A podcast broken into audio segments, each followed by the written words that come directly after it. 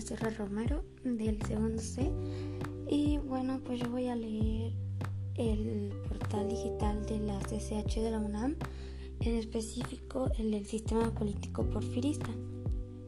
Y posterior voy a explicar lo que fue. Pero bueno, antes de empezar con el tema voy a explicar lo que fue la clase anterior, que es el de economía mexicana.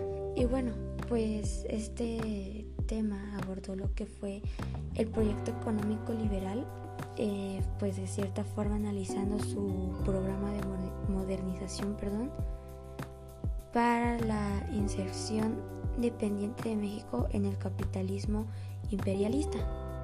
Y bueno, ahora sí.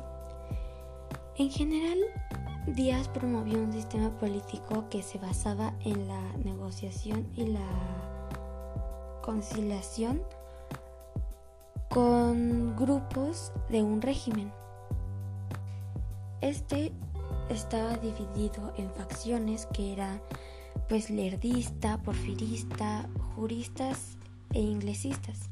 Y pues los elementos del sistema político de Porfirio Díaz fue la centralización de poder, autoritarismo, la, la conciliación de los grupos políticos y regionales, la represión de las situaciones de selección y la revuelta y pues el control sobre los medios y un sistema electoral. Mm, todos estos se llevaban a cabo con el fin de lograr una estabilidad política, pero pues más que nada su objetivo era pues el progreso económico. El sistema de Porfirio Díaz pues de alguna manera este logró las relaciones entre el Ejecutivo y el Legislativo, pues así como entre el gobierno federal, los estados y los diferentes actores políticos, que pues era un impulso para el crecimiento económico.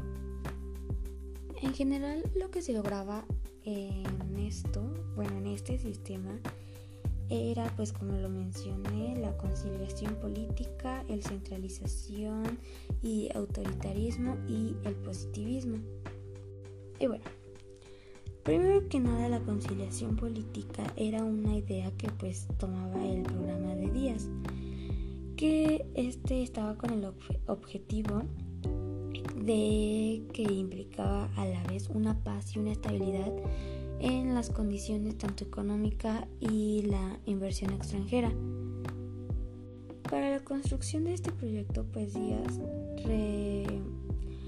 pues utilizó diversos medios como las relaciones familiares, los beneficios económicos, los puestos públicos, las reformas, el uso de la fuerza. Sin embargo, pues estas nunca dejaron de existir, ¿no? Entonces era conciliación o negociación. Y bueno, este, el contexto internacional que México tuvo con el crecimiento económico fue que entre los años de 1776 y el 95 se restablecieron órdenes religiosas y pues crearon otras. Se crearon obispados en varios estados de la República, se incrementó el número de las escuelas y los centros de enseñanza religiosa aumentaron el número de templos católicos, se permitió que las festividades religiosas pues se celebraran en templos y a veces en un esplendor. Y se estableció la compañía de Jesús, que pues esta más que nada iba como que para los jesuitas y los borbones.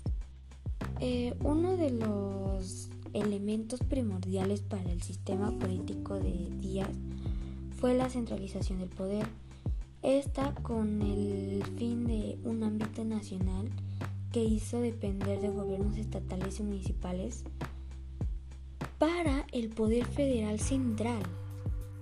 Su centralización em, se expresó de alguna manera como que los gobernadores tenían que elegir una representación feudal de diputados y senadores para que se pudiera apoyar la reelección de Díaz puesto que de alguna manera pues estos controlaban muchísimo lo que fue el sistema electoral. Mm, Díaz justificó de alguna forma una represión que era muy importante cuando los actores políticos y sociales se, se habían, bueno, habían optado por la sedición y la rebelión. Palabras coloquiales era cuando pues no había posibilidades para recurrir, recurrir perdón, a la conciliación y la negociación. Pues era una decisión abiertamente complicada puesto que no, pues la economía apenas estaba como que creciendo, ¿no? Y bueno, finalmente el positivismo fue la base de una ideología, de hecho la más importante, del porfiriato, que más que nada era la corriente filosófica sociológica histórica que surge a mediados del siglo XIX en Francia e Inglaterra.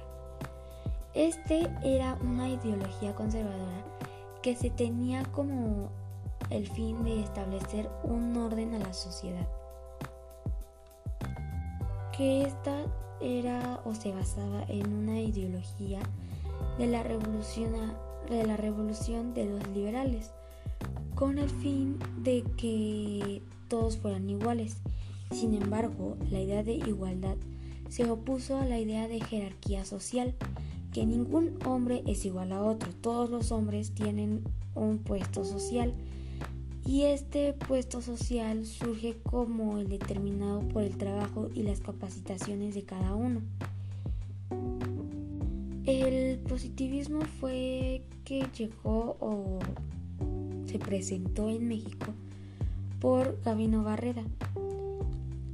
Este Porfirio Parra, Pablo Macedo, Justo Sierra, Joaquín Casasus, José Limatur y Emilio Basadas, entre otros.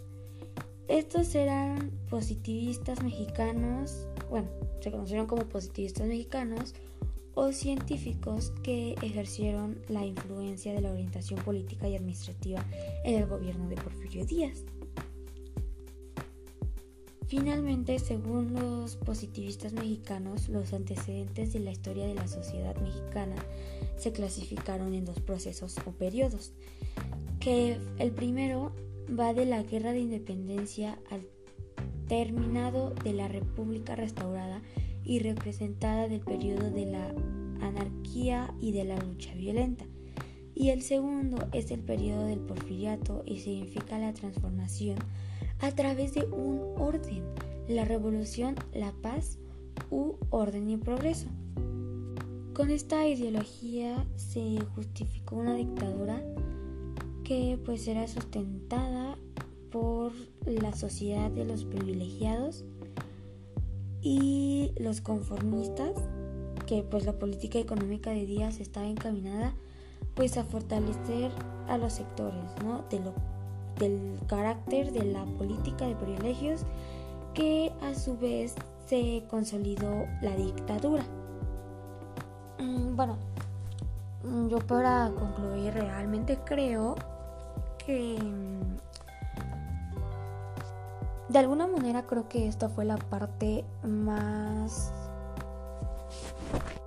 relajada de alguna manera para México, ¿no? O sea, sí su economía pues de alguna manera estuvo muy mala, creo que hasta la fecha pues, está mal, pero como que esto fue una puerta abierta que tuvo para darse cuenta que pues realmente México pues es un país multicultural y que mm, pues sí necesitó de otros países, pero pues él solo pudo hacer o ver la manera de salir adelante.